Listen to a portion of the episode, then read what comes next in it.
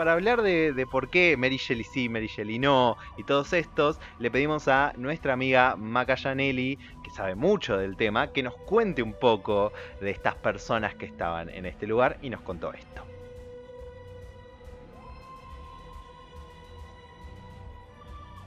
Hola, como para darles un pantallazo general sobre Mary Shelley, primero que nada, ella nació en 1797 eh, y es la hija de dos filósofos y escritores muy famosos.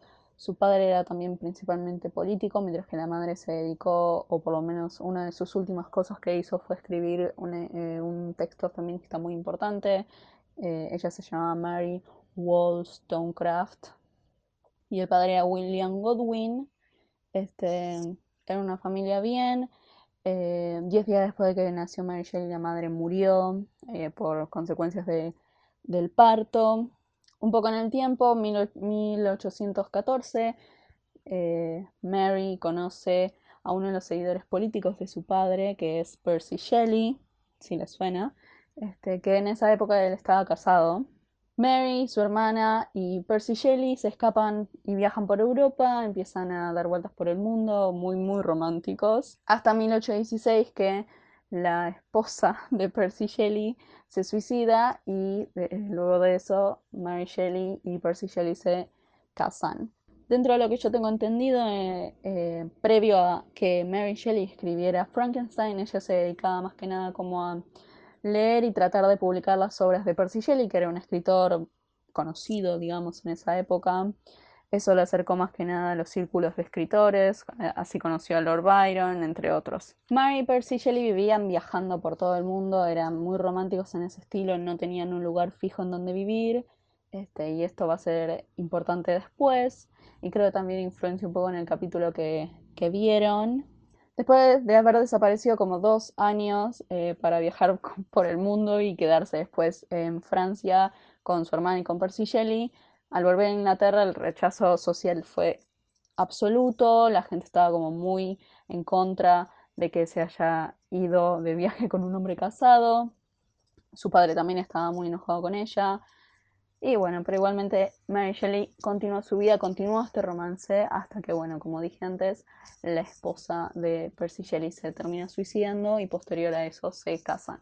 Y en la introducción de, de la edición de 1831 de Frankenstein, Mary cuenta que la idea de Frankenstein se le vino eh, una vez que estaba en Escocia, su papá le había mandado a vivir con la familia de otro, otro político radical, William Baxter, y ahí con el entorno en el que estaba, con este lugar como muy frondoso y, muy tipo campo, se le ocurrió la idea de Frankenstein y bueno, obviamente la gran apuesta que hizo que pusiera esa, historia en papel, ¿no? Cuenta la leyenda que ella, Lord Byron, eh, Percy Shelley y John William Polidori estaban en una, como en una villa, digamos, en Ginebra, ahí en Suiza, todo muy chill, todo muy hermoso, se la pasaban leyendo novelas, sobre todo novelas de terror. Y una noche de tormenta se dice, dice la leyenda, que Lord Byron propuso una apuesta eh, que, el grupo invente sus propias historias de terror, que luego se las leerían entre ellos y que decidirían cuál era la mejor. Fue en ese momento que Mary Shelley escribió lo que sería un borrador, un prototipo de lo que hoy conocemos como Frankenstein, eh, y obviamente ganó esa apuesta, tipo, sin ninguna duda, porque era maravilloso lo que había escrito claramente y no se le comparaba nada de lo que habían escrito sus otros eh, compañeros.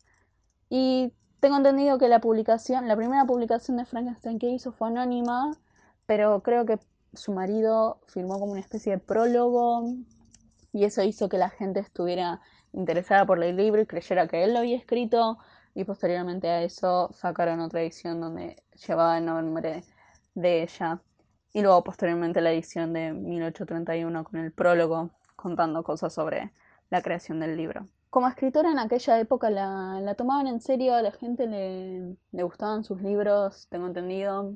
A algunos críticos no les y copaba mucho que, que sus obras tuvieran tantos rasgos políticos. Pero más allá de eso, en esa época era conocida porque era la esposa de Percy Shelley y porque era la escritora de, Frankenstein. Luego de la publicación de Frankenstein, continúa escribiendo, eh, publica otras siete obras y luego hace como una especie de compilación de eh, los poemas de su esposo y después contribuye también en, una, en un libro sobre científicos y escritores eminentes, escribe un par de, capítulos ahí. En cuanto a las obras de Percy Shelley, la verdad es que nunca me les acerqué, nunca las vi en ninguna librería. Me preguntaba si, si creía que habían tenido algún tipo de impacto, si sabía que habían tenido. Para mí no tuvieron ninguno, para mí quedaron eh, hundidas bajo el peso de lo maravilloso que fue Frankenstein, porque tipo, todo el mundo se acuerda de Mary Shelley, pero nadie se acuerda de Percy Shelley.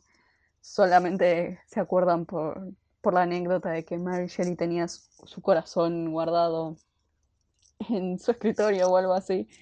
Eh, pero no, las obras de Percy Shelley para mí no fueron eh, ni contundentes en esa época ni nada por no al nivel de Frankenstein que creó prácticamente un género en sí mismo que fue la ciencia ficción no y la historia del corazón es una joyita y me parece que tiene que ver un poco con eh, lo que pasa en el episodio porque que Percy Shelley desaparece y lo tienen como que buscar. Eh, como ellos eran dos artistas del romance no tenían un lugar donde vivir, digamos. Ellos no tenían un rumbo fijo. Entonces se la pasaban viajando, como dije. Hasta que una vez estaban los dos en Italia y Percy Shelley propone irse a algún otro lado. Mary Shelley por alguna razón no tiene ganas de irse y esto ocurre en 1922. Percy Shelley se embarca. Algo ocurre con la embarcación y obviamente aparece muerto eh, en alta mar. Una vez que vuelven, eh, una vez que recuperan el cuerpo, de Percy Shelley, eh, lo creman obviamente y luego de la cremación lo único que queda son sus, de sus restos son las cenizas y el corazón que estaba todo calcificado por alguna enfermedad que había tenido Percy Shelley. Y como buena autora, artista del romance, Mary Shelley se conserva el corazón eh, calcificado de su esposo. Y algunos dicen que lo tenía en el escritorio, otros dicen que lo llevaba encima. Lo que sí se sabe es que el corazón lo tenía y que lo llevaba de un lado a otro cada vez que se mudaba de país. Y esa es prácticamente la historia de Mary Shelley, como resumida, muy, muy así nomás. Increíble, gracias Maca por contarnos todo esto, estuvo buenísimo. Una genia, aprendí un montón de cosas que no sabía. Pueden seguirla en sus redes en arroba macayanelli con Y, N y L. Eh, síganla que es, que es realmente una genia.